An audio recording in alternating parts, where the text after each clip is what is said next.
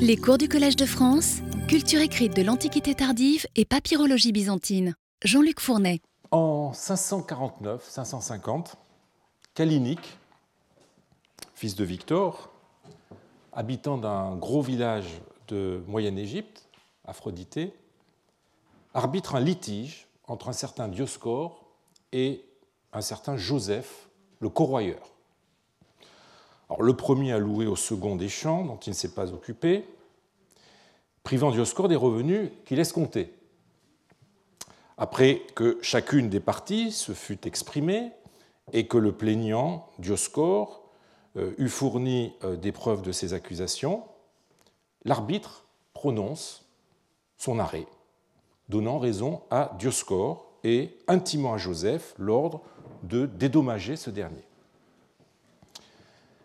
Cet arbitrage a été mis par écrit et se termine à la ligne 52 sur la souscription autographe de l'arbitre. Moi, Kalinic, fils de Victor, j'ai émis cette décision.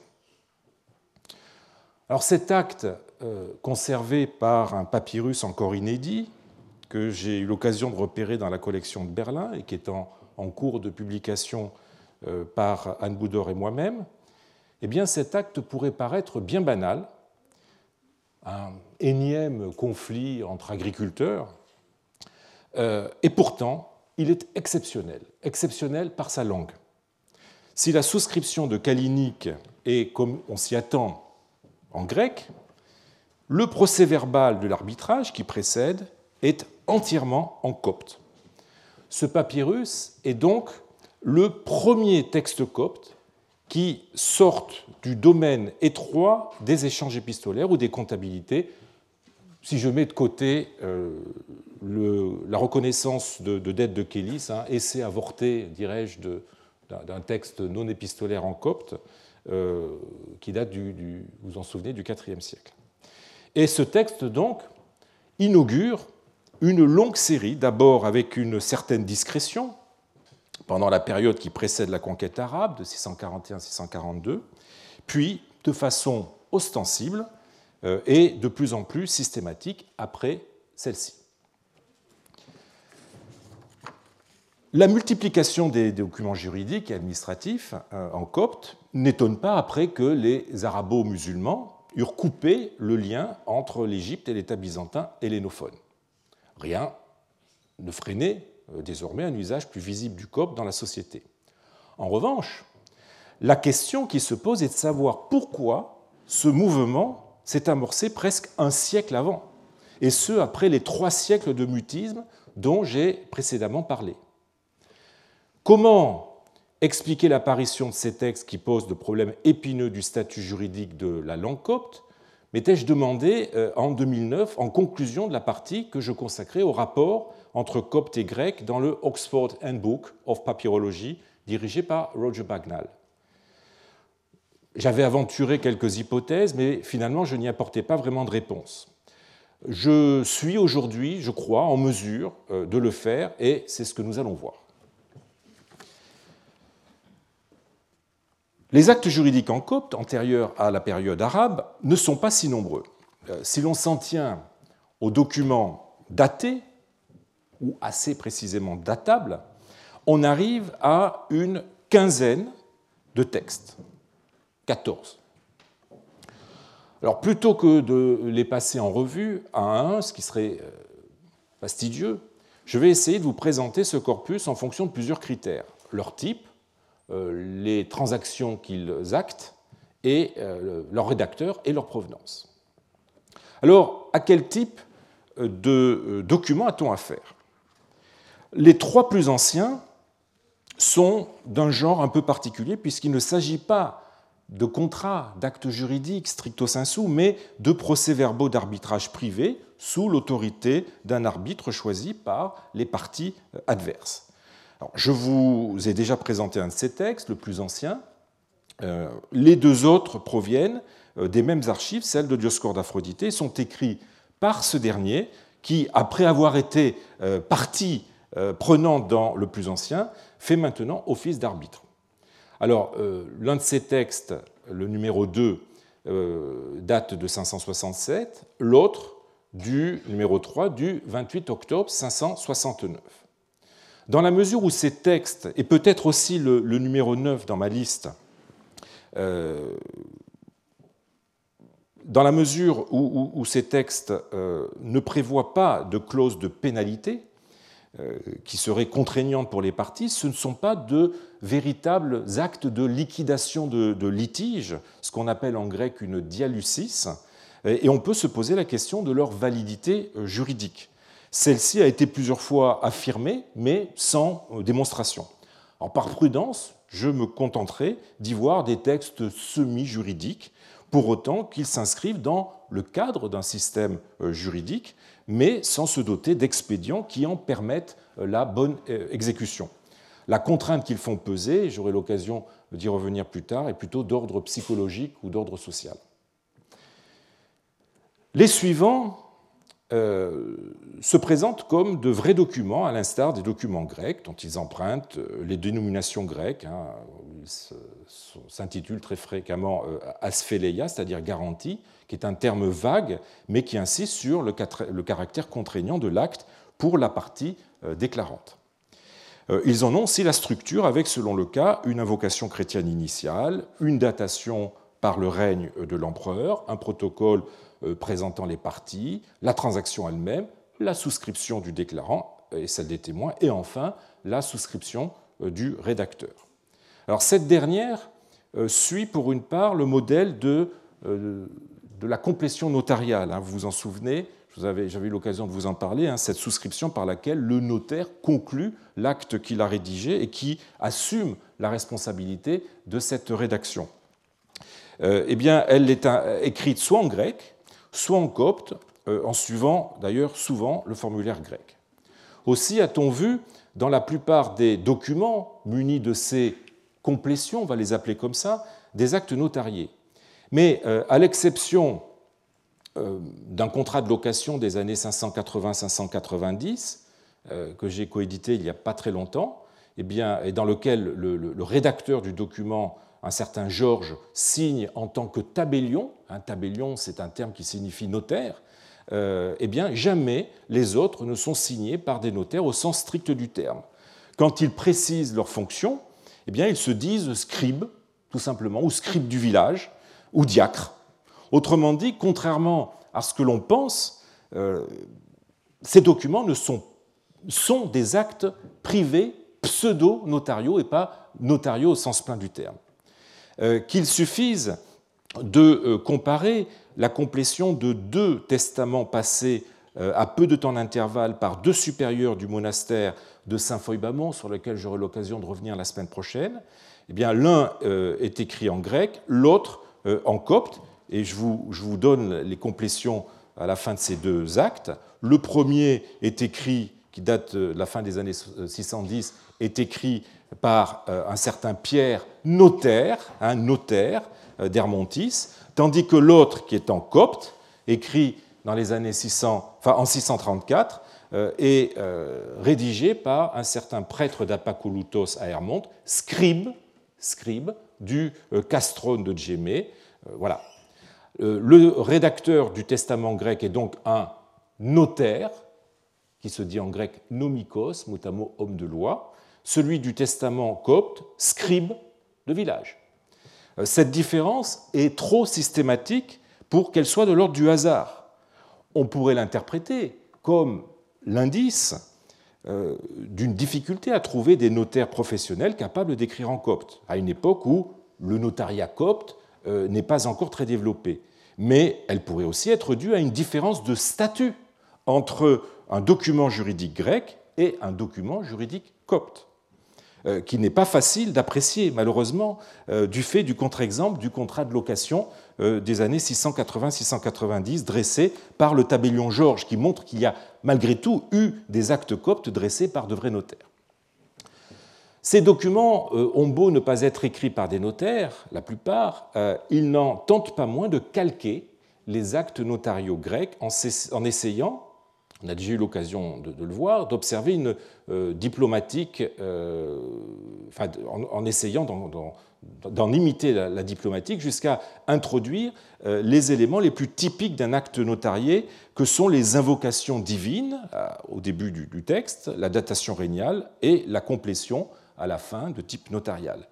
Alors, cette propension mimétique euh, n'est pas non plus facile à interpréter.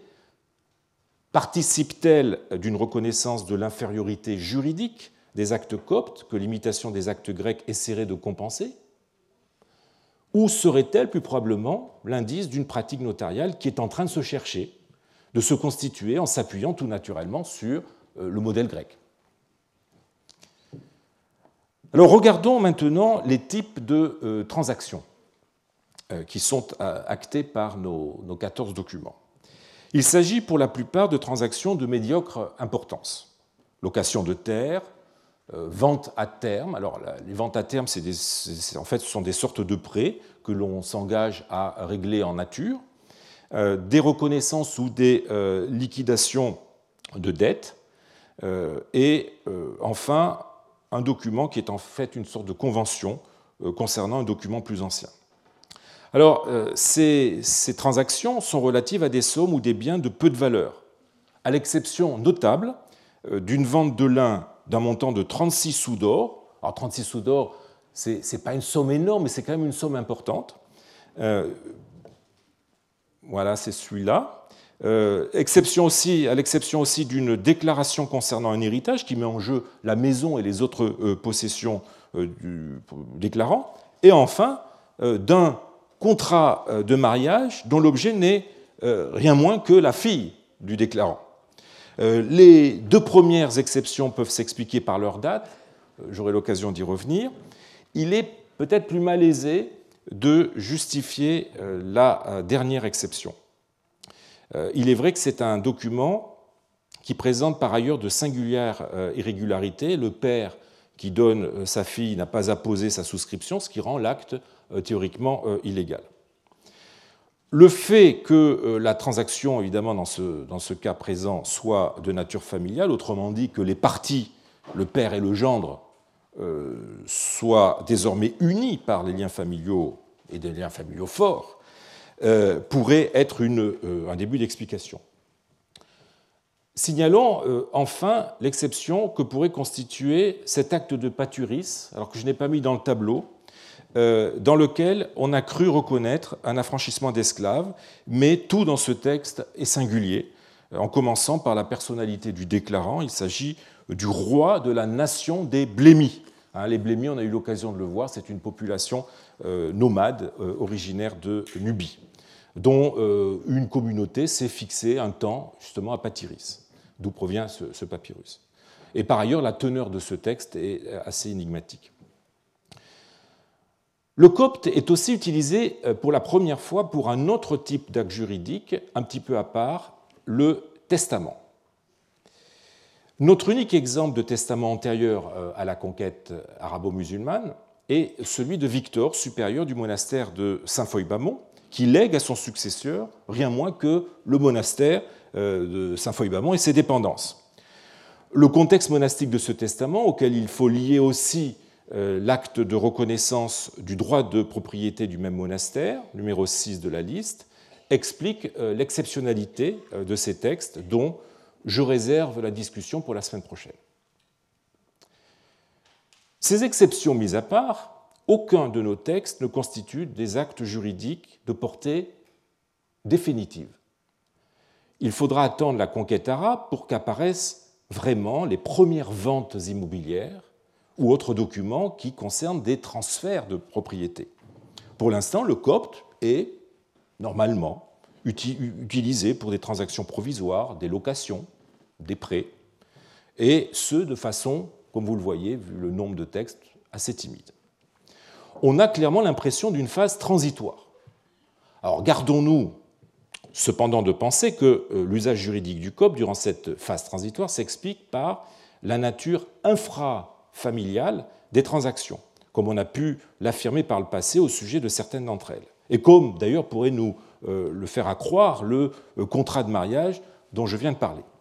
Nos textes, malgré leur petit nombre, montrent bien qu'il n'en est rien et que le copte est utilisé pour des transactions de nature professionnelle ou entre des parties qui n'appartiennent absolument pas à la même famille. Le profil des rédacteurs de ce texte est assez instructif. On pourrait a priori penser qu'on a eu recours au code par incapacité de pouvoir écrire en grec. Certes, nous avons vu que les premiers documents juridiques ne sont quasiment jamais le fait de véritables notaires qui, on le sait, avaient l'habitude de faire sans cesse le va-et-vient entre les deux langues, traduisant en grec les données fournies par le client euh, égyptien et retraduisant pour ce dernier en égyptien l'acte une fois qu'il a été rédigé. Nos documents sont au contraire rédigés par des scribes euh, professionnels qui ne sont pas des notaires ou par des simples particuliers qui font office de scribes. Ceux-ci, surtout pour les seconds, pouvait ne pas avoir la même compétence euh, bilingue et euh, en être réduit à utiliser le copte. Or, il n'en est rien. Euh, les premiers actes juridiques sont le fait de véritables bilingues, ou plus exactement de véritables digraphes, comme l'attestent trois d'entre eux, dont le profil peut être reconstitué. Alors, le plus ancien est Dioscoure d'Aphrodite, dont euh, nous avons vu qu'il avait réalisé deux arbitrages euh, qu'il avait mis euh, par écrit. Ce personnage est bien connu des papyrologues par les archives dont il est l'éponyme et qui ont livré, outre ces textes coptes, énormément de textes notariés de sa main, ainsi que des poèmes en grec. Dioscore est considéré comme un des meilleurs exemples de bilinguisme et de biculturalisme euh, dans l'Égypte de l'Antiquité tardive, capable de passer du copte au grec avec euh, énormément d'aisance, même si, même euh, ces poèmes témoignent des limites, de certaines limites qui ont pu susciter l'ironie des modernes sur son talent de poète. Et je vous donne deux extraits d'articles qui brocarde le talent poétique de Dioscore, un étant intitulé Dioscore d'Aphrodite, le plus mauvais poète de l'Antiquité. Le second de nos scribes digraphes est Paul, fils de Mégas, originaire de Tis. On lui doit euh, non seulement le contrat de mariage en copte, dont j'ai eu l'occasion de parler, mais aussi quatre autres contrats euh, en grec. Alors son alphabétisation euh, était loin d'être parfaite. Il devait être plus à l'aise en copte étant donné les nombreuses fautes qu'il commet en grec. Par ailleurs, il maîtrise mal les conventions graphiques qui réglementent l'usage du grec, j'ai déjà eu l'occasion d'en parler, euh, commettant des confusions qu'un script professionnel aurait certainement évitées. Il n'en a pas moins été jugé euh, suffisamment bilingue par son entourage pour qu'on ait eu recours à ses services euh, comme scribe dans les deux langues. Notre dernier euh, digraphe est Daniel, fils d'Héracléides, qui rédige en copte un accord relatif à un acte antérieur et une déclaration concernant un héritage, et en grec, une vente de maison. Contrairement à Paul, Daniel, lui, maîtrise parfaitement les deux langues, il maîtrise parfaitement le formulaire de ces deux langues et les conventions graphiques qui les régissent dans ce type de texte. Hein. Ainsi, comme vous pouvez le voir à l'écran, il adopte pour le grec une cursive droite euh, qui est de mise à cette époque pour des documents juridiques, et pour euh, le copte, une onciale euh, penchée qui est aussi typique des documents coptes contemporains. Il sait donc, en passant d'une langue à l'autre, adapter le style d'écriture en fonction des usages, en faisant preuve d'une égale aisance euh, dans, les deux, euh, à l'instar de euh, Dioscore d'Aphrodite 60 ans plus tôt. Ces trois figures sont révélatrices de ce milieu de bilingue, de digraphe, qui n'a dû cesser de croître et où euh, ils ont joué le rôle de médiateur capable de transférer euh, en copte les modèles euh, des formulaires grecs. Alors ce travail de transfert est particulièrement visible chez Paul. je, vous ai mis à l'écran deux textes, un texte grec et un texte copte, en comparaison. Donc vous voyez, Paul débute les deux documents par une invocation divine et une datation régnale en grec. Hein, le prestige du grec s'imposait pour ces deux parties qui placent le document sous la tutelle divine et sous l'autorité impériale. Alors je, vous lis la, traduction du texte, du texte euh, de cette euh, invocation.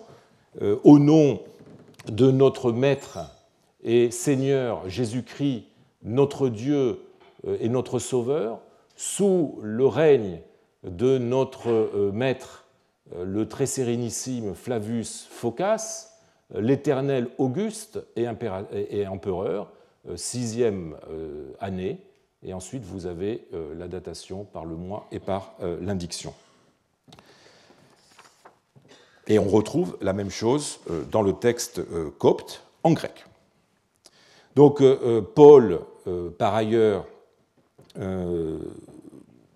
introduit la transaction avec le même verbe, comme vous pouvez le voir, homologo en grec et le même mot, homologo, homologei, euh, en, copte. Homologei, ça signifie je reconnais. Euh, ensuite, il ajoute une clause pénale dont la version copte euh, calque exactement la version grecque, hein, à condition que je donne pour, à titre de pénalité un, sou d'or, et vous avez la même chose ici à condition que je te donne euh, trois euh, solidi d'or à titre de pénalité. Enfin, il ajoute, euh, alors oui, en revanche, il y a des différences, deux différences entre la version grecque et la version copte, ou disons un acte grec et un acte copte, qui tiennent au prescrit la, séquence euh, nominatif, datif euh, en grec ne peut être rendue de façon similaire en copte, qui doit articuler les noms des deux parties avec un verbe comme dans les lettres. Et donc on a, quelque chose de différent. Moi, j'établis cette asphaléia et j'écris à X, alors que là, euh, on a un tel, un tel, salut. De même, autre différence, c'est la clause finale, la vieille clause romaine de euh, stipulation. Vous savez, vous vous souvenez, hein, étant soumis à la question formelle, j'ai donné mon accord. Eh bien, cette vieille clause euh, romaine ne signifie plus rien pour un Égyptien et en copte, eh elle est remplacée par la clause de validité qui justement insiste sur ce qui pouvait être ressenti comme une des faiblesses des actes légaux coptes. Ces digraphes, véritables passeurs, ont, en s'appuyant sur leur bilinguisme, joué un rôle déterminant pour euh, réinventer une langue juridique après trois siècles d'interruption. Cette réinvention est passée nécessairement euh, dans la phase transitoire des années 550-642 euh, par une imitation des formes grecques avant qu'elles ne prennent plus d'autonomie.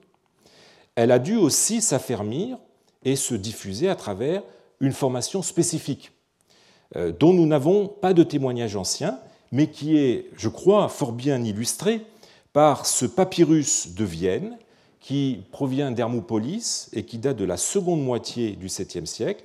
Ce papyrus contient sur son recto, comme vous le voyez à l'écran, un testament copte dans une écriture qui laisse penser qu'il s'agit d'un exercice et non d'un véritable euh, contrat ou d'un véritable testament, ce qui est confirmé par l'autre face, que je vous montre maintenant, qui euh, donne euh, en version grecque puis en version euh, copte une série d'extraits de trois documents juridiques. Hein. Vous avez du grec, puis ensuite vous avez le copte, ensuite le grec, le copte, etc.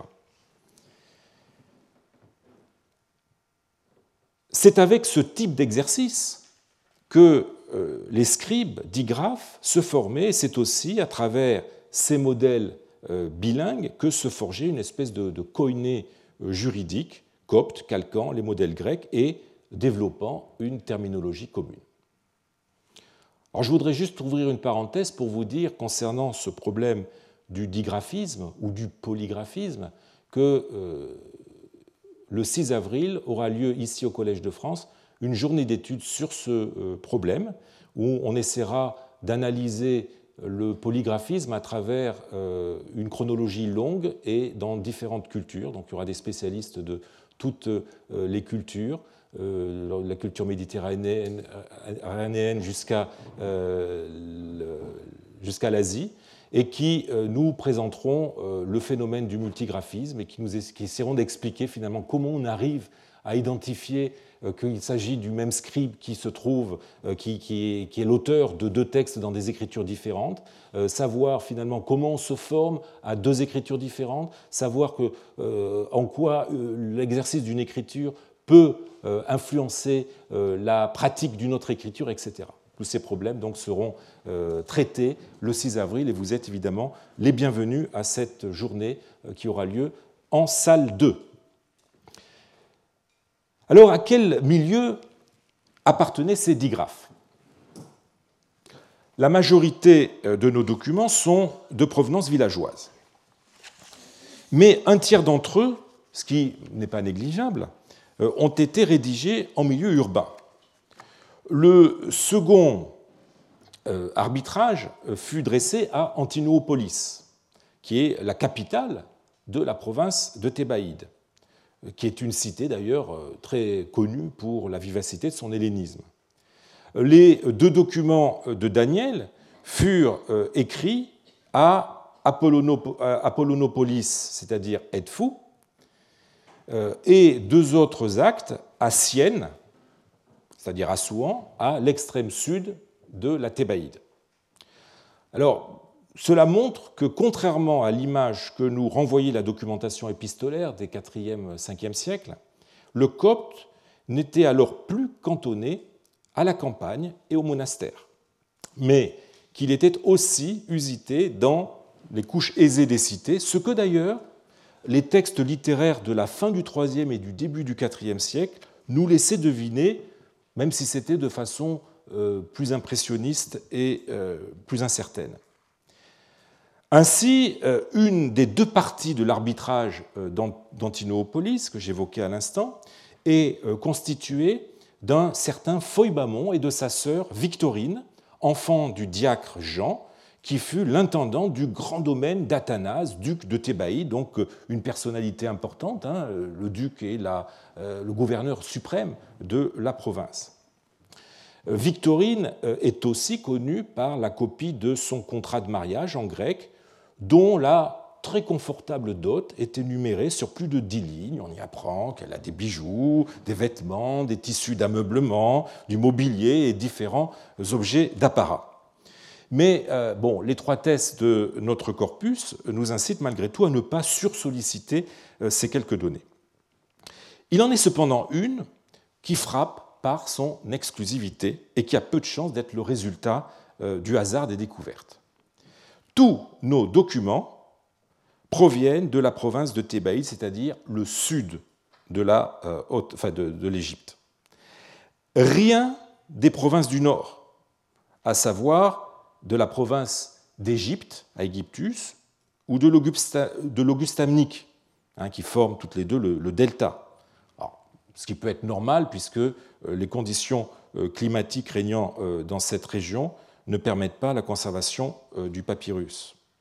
Mais rien non plus de la province d'Arcadie, qui a pourtant livré tant de papyrus grâce au village euh, du Fayoum euh, et à la cité d'Oxyrhynchos, qui détient haut la main le record des découvertes de papyrus, avec des centaines de milliers de papyrus qui ont été découverts. Nos textes commencent à apparaître au sud d'Oxyrhynchos, avec Hermopolis et son district, Antinoopolis, Aphrodité,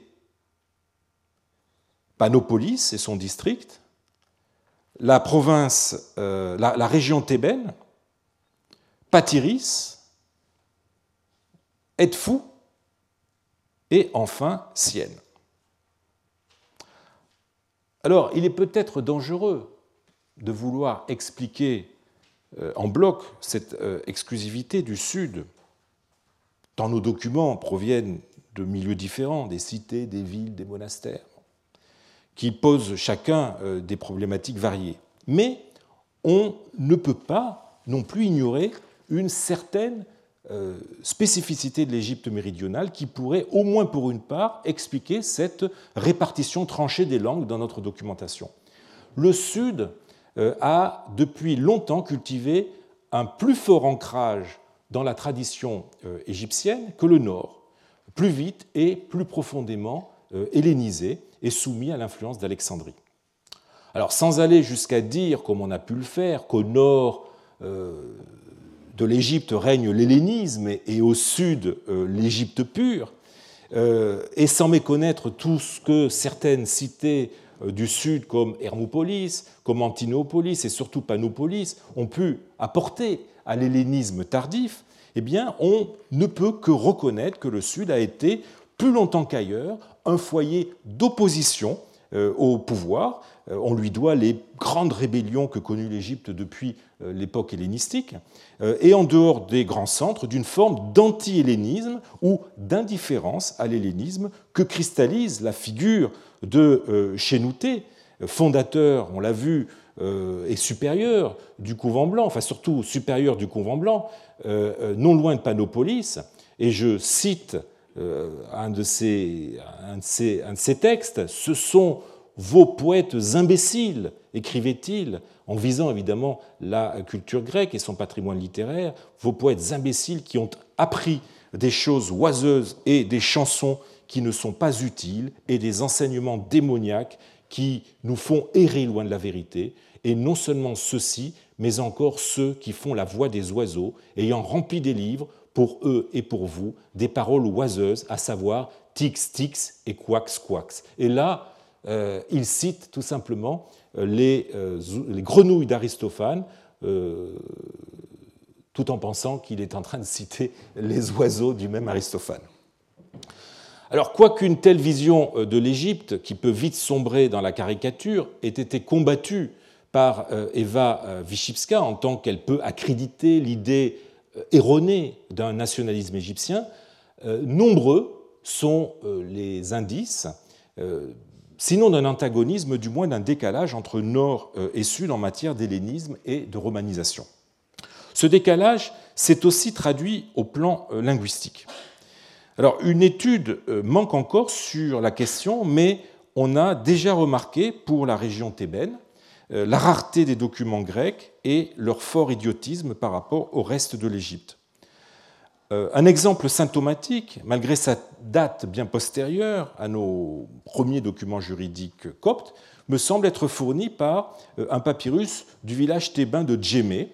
Nous sommes en 711-713. Euh, c'est une convention rédigée en copte et qui est souscrite par les parties, le supérieur du monastère de Saint-Feuille-Bamont, dont j'ai parlé tout à l'heure, et les fonctionnaires du village de Djémé, euh, et onze témoins. Tous signent en copte.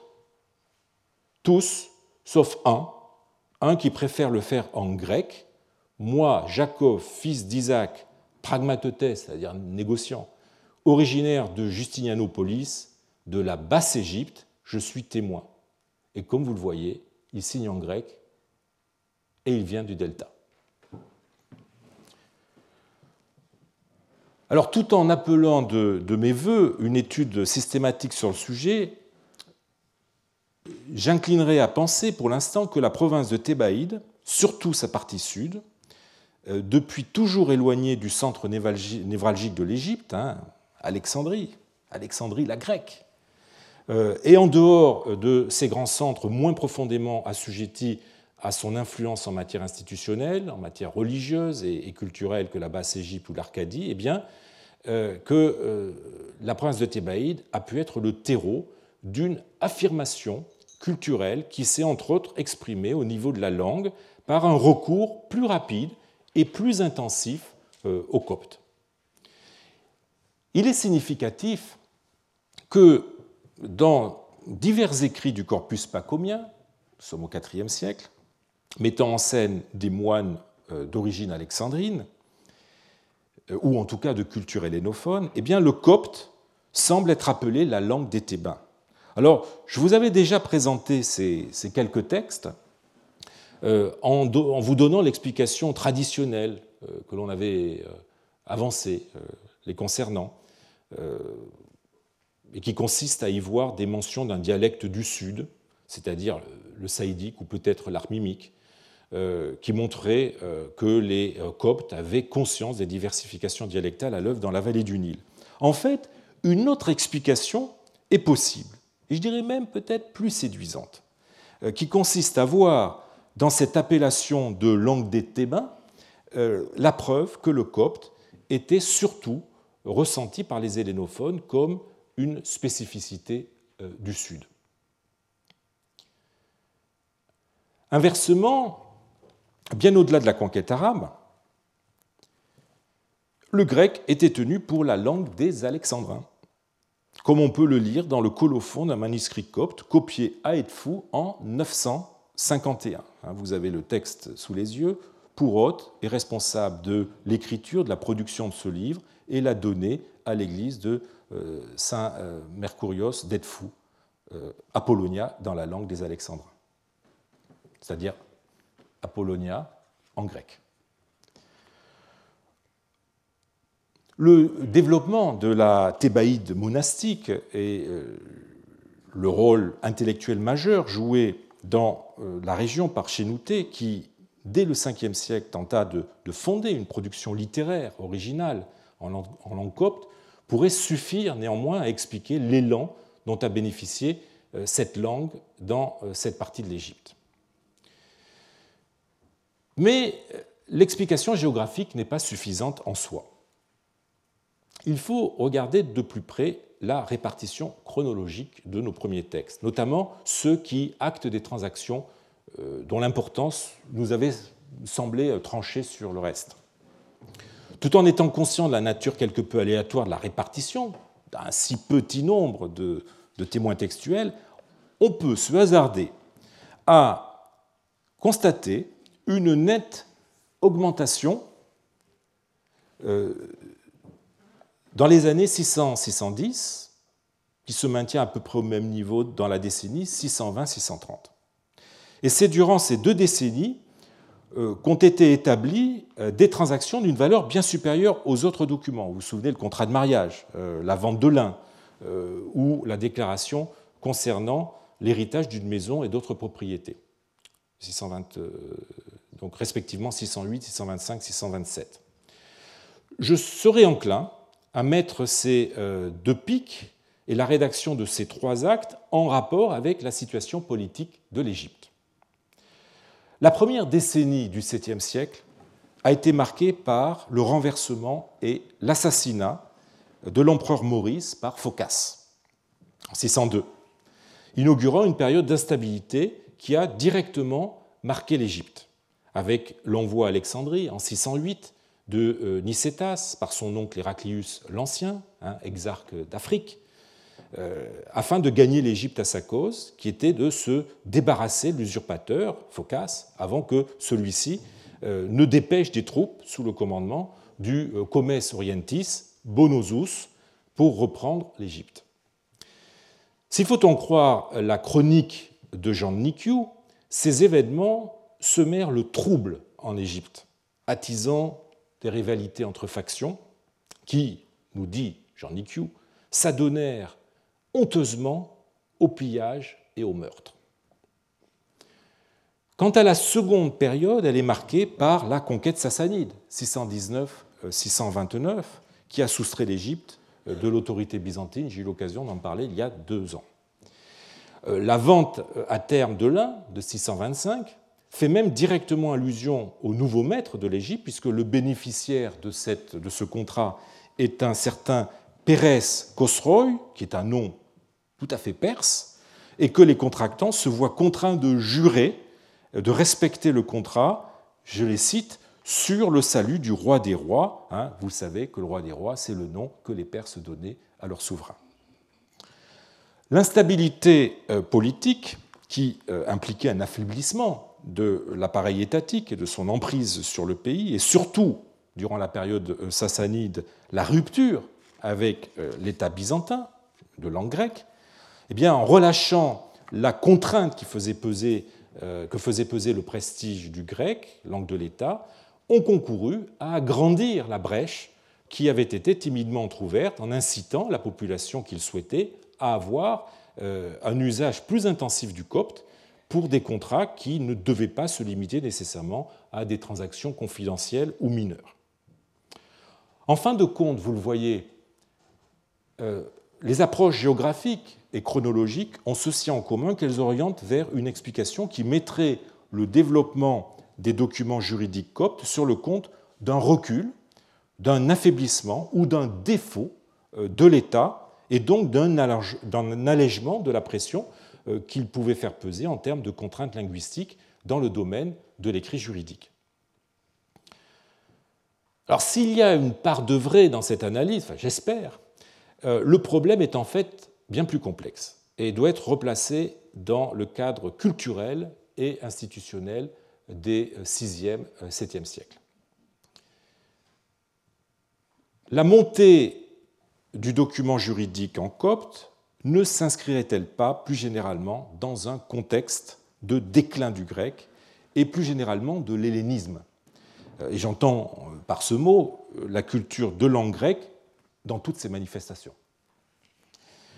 Alors la réponse à cette question est d'autant plus difficile que si déclin il y eut au profit euh, du copte, eh bien celui-ci euh, ne peut être que malaisément observable euh, du fait de la multiplication, à l'époque qui nous intéresse, des archives des grands domaines, puis à partir du 7e siècle, des archives administratives. Autant de sources qui documentent des milieux très restreints où le grec était de mise et qui ne sont pas révélatrices de la situation générale dans la population. En outre, le retard que connaît la papyrologie copte dans les sources, euh, dont, les sources ne, sont pas éditées au même rythme que les papyrus grecs, euh, achève de rendre une étude statistique euh, comparative des plus hasardeuses. Tentons-la malgré tout.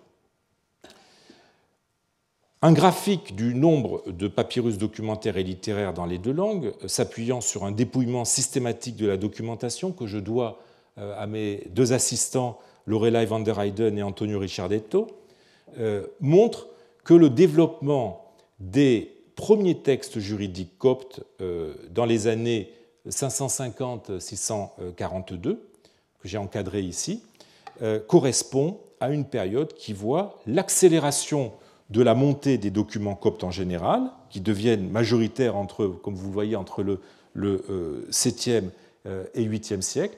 Les couleurs n'ont pas l'air d'avoir d'être bien ressorti. Mais bon, donc vous voyez euh, les textes coptes documentaires euh, qui croisent la ligne des textes grecs euh, documentaires. Donc c'est une période où les deux courbes se croisent et la période du renversement du rapport entre les textes littéraires grecs et les textes littéraires coptes. Alors, les objections méthodologiques que je viens à l'instant d'avancer concernant euh, le type de sources euh, qui sont les nôtres, euh, nous travaillons à partir des archives qu'on a pu découvrir,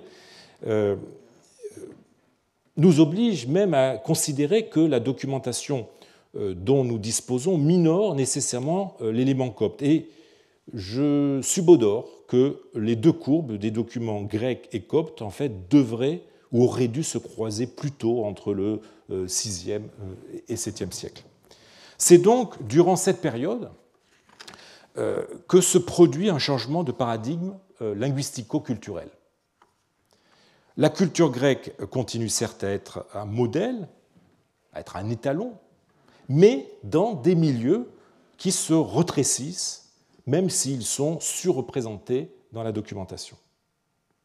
Ces milieux sont avant tout ceux des cités, qui avait toujours été le conservatoire de l'hellénisme et avait joué le rôle de promoteur d'une culture euh, littéraire sans cesse renouvelée.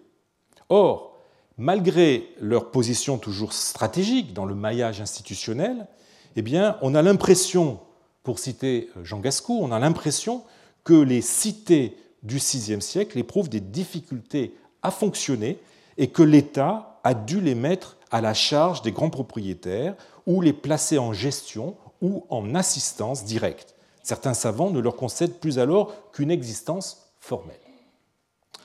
Certes, les euh, nouveaux gestionnaires euh, des cités appartiennent toujours à l'élite hellénophone et continuent à faire fonctionner le marché de la librairie, mais ce transfert ne pouvait que miner la vitalité de la création littéraire, si fortement liée à la vie municipale et qui innervait à son tour le reste de la production écrite.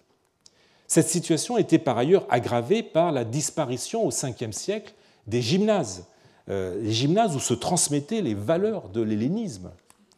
Euh, de fait, les œuvres rhétoriques ou poétiques qui scandaient les événements que vivaient les cités, les célébrations qu'elles organisaient, euh, se font de plus en plus rares après les derniers feux des IVe et Ve siècles.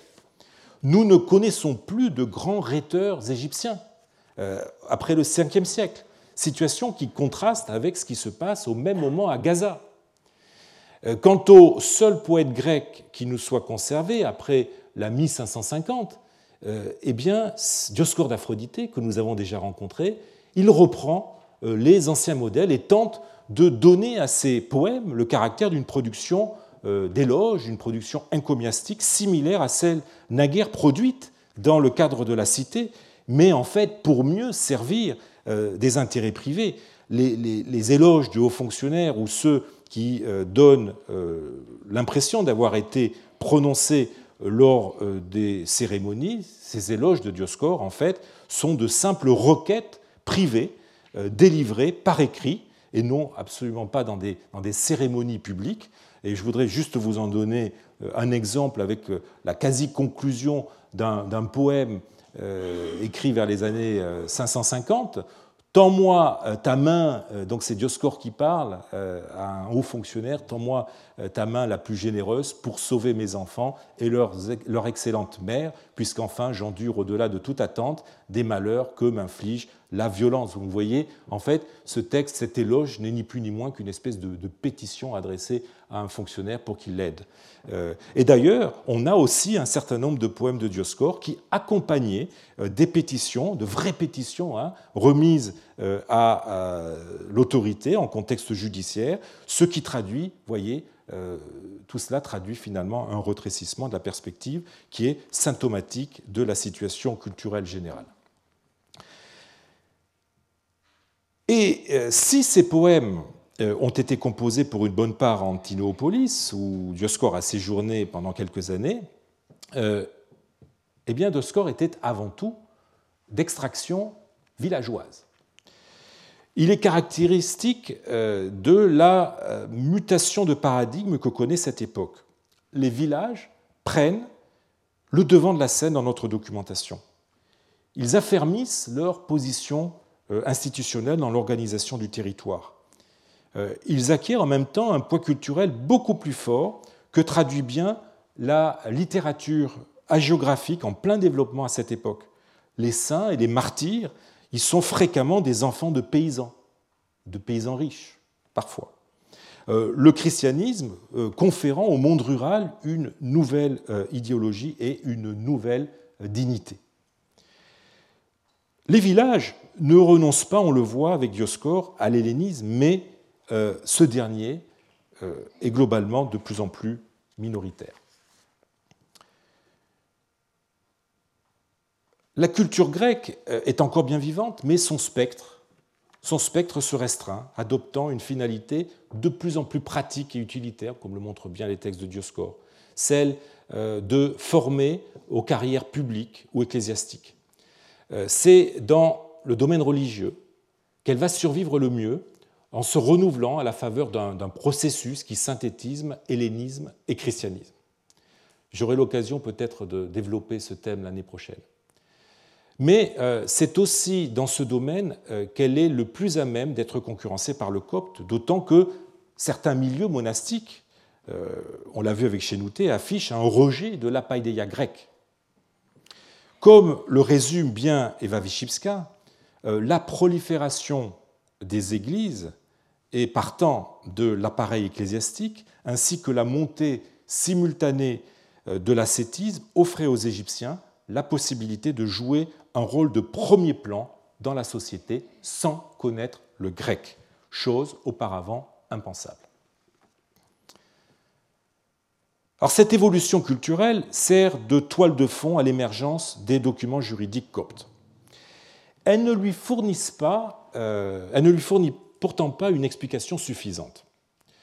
Dans la mesure où nos documents ont pour fonction d'affirmer les droits des individus qui ont recours et s'inscrivent donc dans, euh, le cadre, euh, dans un cadre juridique et éventuellement judiciaire en cas d'infraction, il est légitime de se demander si la cause première de leur apparition et de leur développement n'est pas à chercher dans une mutation des conditions de fonctionnement de la justice. Alors regardons un petit peu le euh, faciès de la documentation papyrologique grecque des 6e, 7e siècles relative au domaine judiciaire, c'est-à-dire les pétitions, les euh, procès-verbaux d'audience judiciaire, euh, les procédures parajudiciaires, j'aurai l'occasion d'y revenir. Alors le phénomène le plus frappant est l'effondrement brutal du nombre de pétitions. Hein. La pétition, c'est la pièce maîtresse de la procédure judiciaire, puisque c'est par elle qu'on saisit la justice pour dénoncer un dommage subi. Euh, à notre époque, c'est le gouverneur qui fait office euh, de juge et qui tranche les différends dans le cadre de ce qu'on appelle la procédure par libelle, hein, libelle étant le nom latin de la pétition. Euh, procédure donc par libelle qui s'effectue à tous les stades uniquement en grec. Très nombreuses durant le Haut Empire, on, a environ, on en a environ 900, eh les pétitions disparaissent au 7e siècle, avec moins d'une dizaine d'exemples. La dernière pétition datable est un texte encore inédit du musée du Louvre, euh, j'ai eu l'occasion d'en parler il y a deux ans lorsque j'ai euh, étudié la période sassanide, et nous avions aussi euh, déchiffré cette pétition lors de mon séminaire. Bien, cette pétition, du fait même qu'elle fait allusion aux Perses, à un certain moment, il est question des Perses impies, eh bien, est de peu postérieure, évidemment, à 629. Autrement dit, le, vous voyez, c'est la, seule, la dernière pétition que nous ayons, en tout cas qui, soit daté. Autrement dit, le recul de la pétition est euh, bien antérieur à la période arabe.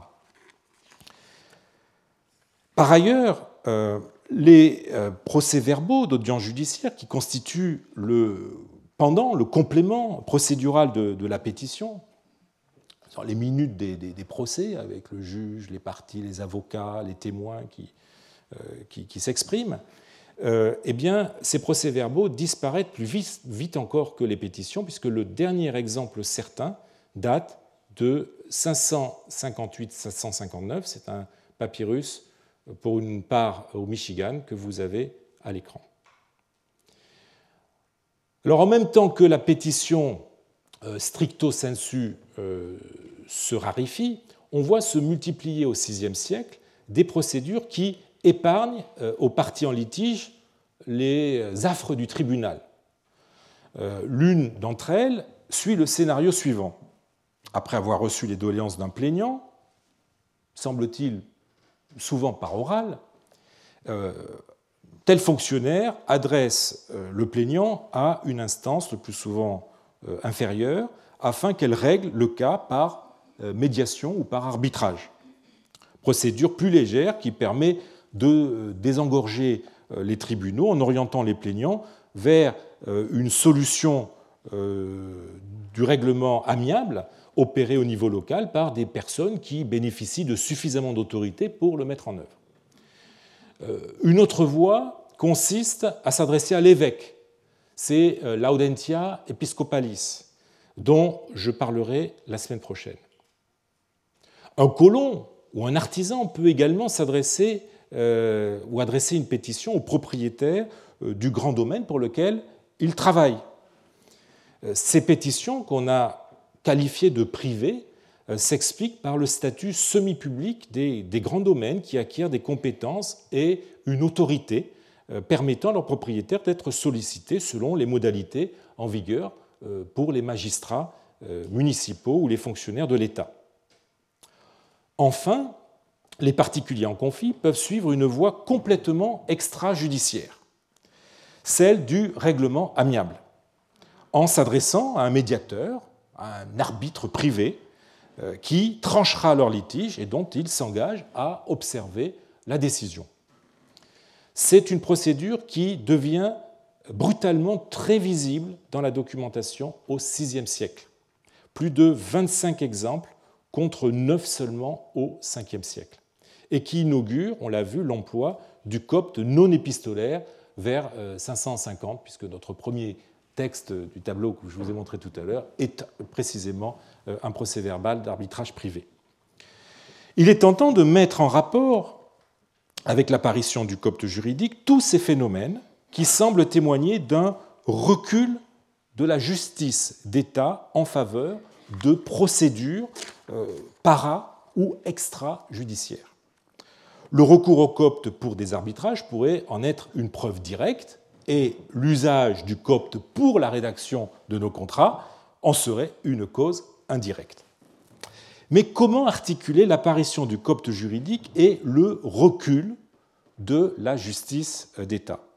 Des deux, lequel est la cause, lequel est la conséquence?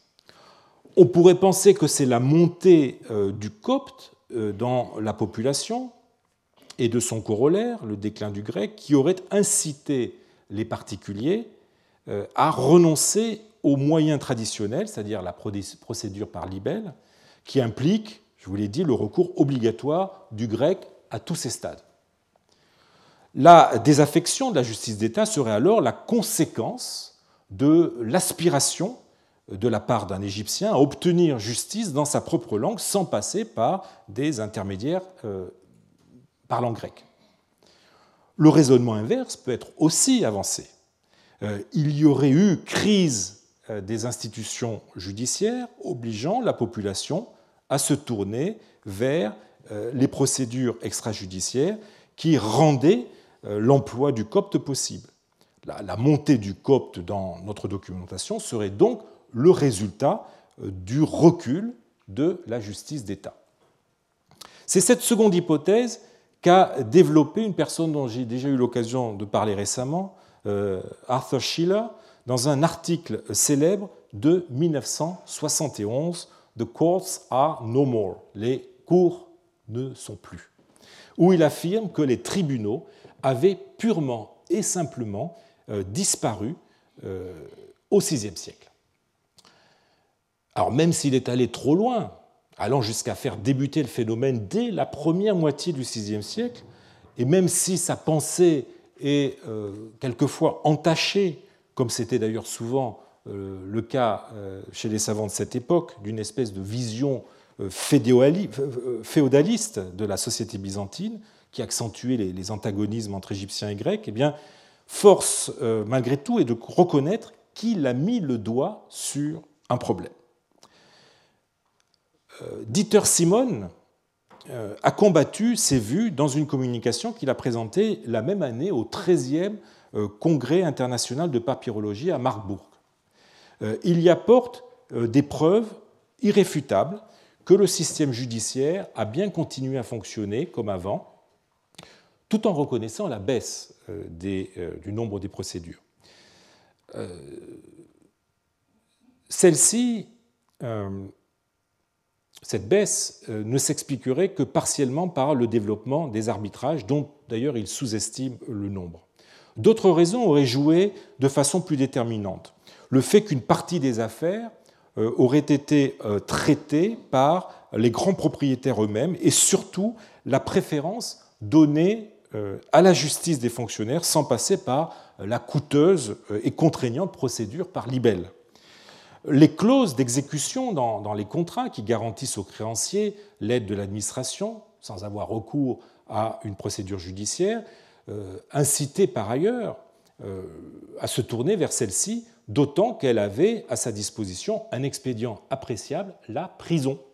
Euh, la prison dont la menace est plus forte qu'une assignation devant un tribunal.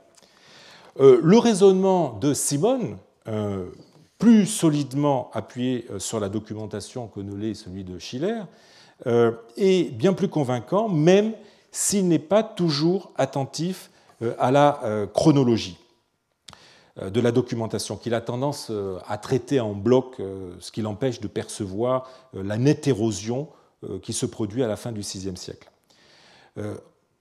En fait, il faut sortir euh, du cercle vicieux auquel condamne l'opposition entre justice d'État et procédure extrajudiciaire. Un arbitrage euh, aboutit à l'établissement de ce qu'on appelle, je vous en ai parlé tout à l'heure, d'une dialucis, c'est-à-dire d'une reconnaissance de liquidation de litige, signée par les deux parties, dont l'infraction peut conduire justement devant le tribunal. Par ailleurs, la documentation montre que les tentatives pour résoudre euh, à l'amiable un conflit interviennent souvent après qu'une instance a été introduite, comme si le procès était une espèce de, moyen de pression euh, pour forcer l'adversaire à négocier à l'amiable ou à respecter euh, la décision d'un arbitre. J'inclinerai même à, dissocier la chute du nombre des pétitions de la montée des arbitrages qui se fait sentir à une période où les pétitions sont encore nombreuses euh, et euh, prouvent euh, le bon fonctionnement de la procédure par libelle. Le développement des arbitrages s'explique par le caractère même de cette procédure. Moins coûteuse, n'impliquant pas nécessairement un voyage, eh elle était par ailleurs plus discrète et s'accordait mieux au caractère familial de la plupart des, litiges, notamment lors de successions tout en étant préféré par les particuliers qui maîtrisaient mal le, grec et étaient désireux d'éviter de passer par la voie ordinaire qui impliquait à chaque étape euh, l'envoi de la pétition, l'audience devant le juge, etc., euh, l'usage obligé du grec. Euh, en revanche, la disparition des pétitions est d'un autre ordre elle peut s'expliquer par le recours à d'autres formes de justice, non nécessairement les arbitrages privés, mais aussi le recours à la justice du grand propriétaire, euh, à la médiation de l'évêque ou aux arbitrages menés par des fonctionnaires subalternes à la demande de leurs supérieurs, sans audience proprement judiciaire. Il est possible, mais pas nécessaire, euh, que le recours à ces autres formes de justice traduise une crise du euh, système judiciaire, surtout dans les premières décennies du 7e siècle, marquées par, euh, je l'ai dit, l'instabilité politique et par euh, la domination perse, qui, sans avoir mis hors de service les institutions de l'État, a pu néanmoins en modifier le fonctionnement et l'économie.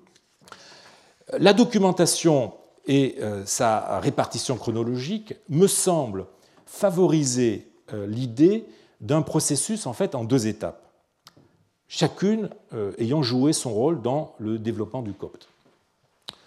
Premièrement, dans un premier temps, le recours euh, de plus en plus massif aux arbitrages privés, dès la première moitié euh, du, comme vous le voyez, du VIe siècle, a stimulé l'emploi du copte. Le caractère plus informel des auditions d'arbitres où chaque partie s'exprime librement, sans, le truchement d'un avocat, euh, où il n'y a que l'arbitre euh, choisi par les parties, souvent un ami, euh, les parties elles-mêmes et, leur soutien, c'est-à-dire les témoins, eh bien, cela encourageait le recours à la langue qui était la plus naturelle et n'imposait pas de se soumettre à l'impératif du grec, puisqu'on était entre soi. On a donc expérimenté l'emploi du copte dans d'autres contextes que les rapports épistolaires la mise par écrit des procès-verbaux de ces arbitrages en copte a, eu une conséquence secondaire, celle de favoriser le développement d'un vocabulaire juridique euh, et de contribuer à répandre l'idée que le copte n'était pas nécessairement condamné à n'être employé que pour des lettres privées, mais pouvait avoir un périmètre d'usage bien plus large. Le phénomène d'autonomisation dont j'ai déjà parlé du copte juridique était ainsi euh, amorcé. C'est de cette première phase que témoignent les, arbitrages des archives de Dioscore. Et dans un second temps, fin 6e et surtout début 7e, eh bien, la perte de vitesse, pour quelque raisons que, ce fût, de la procédure étatique euh, normative, la procédure par libelle et son corollaire, le procès en grec devant le, gouverneur, et le développement de procédures étatiques euh, moins formelles où la pétition pouvait être présentée par oral, eh bien, ont dû permettre des recours en copte, d'autant plus que ceux-ci étaient instruits par des fonctionnaires inférieurs, proches de la population, ce qui n'a pas manqué d'accréditer l'idée que le copte pouvait être utilisé dans un cadre étatique. Et c'est un problème que je finirai de traiter euh, demain, euh, pardon, la semaine prochaine. Je vous remercie. Retrouvez tous les contenus du Collège de France sur www.colège-2-france.fr.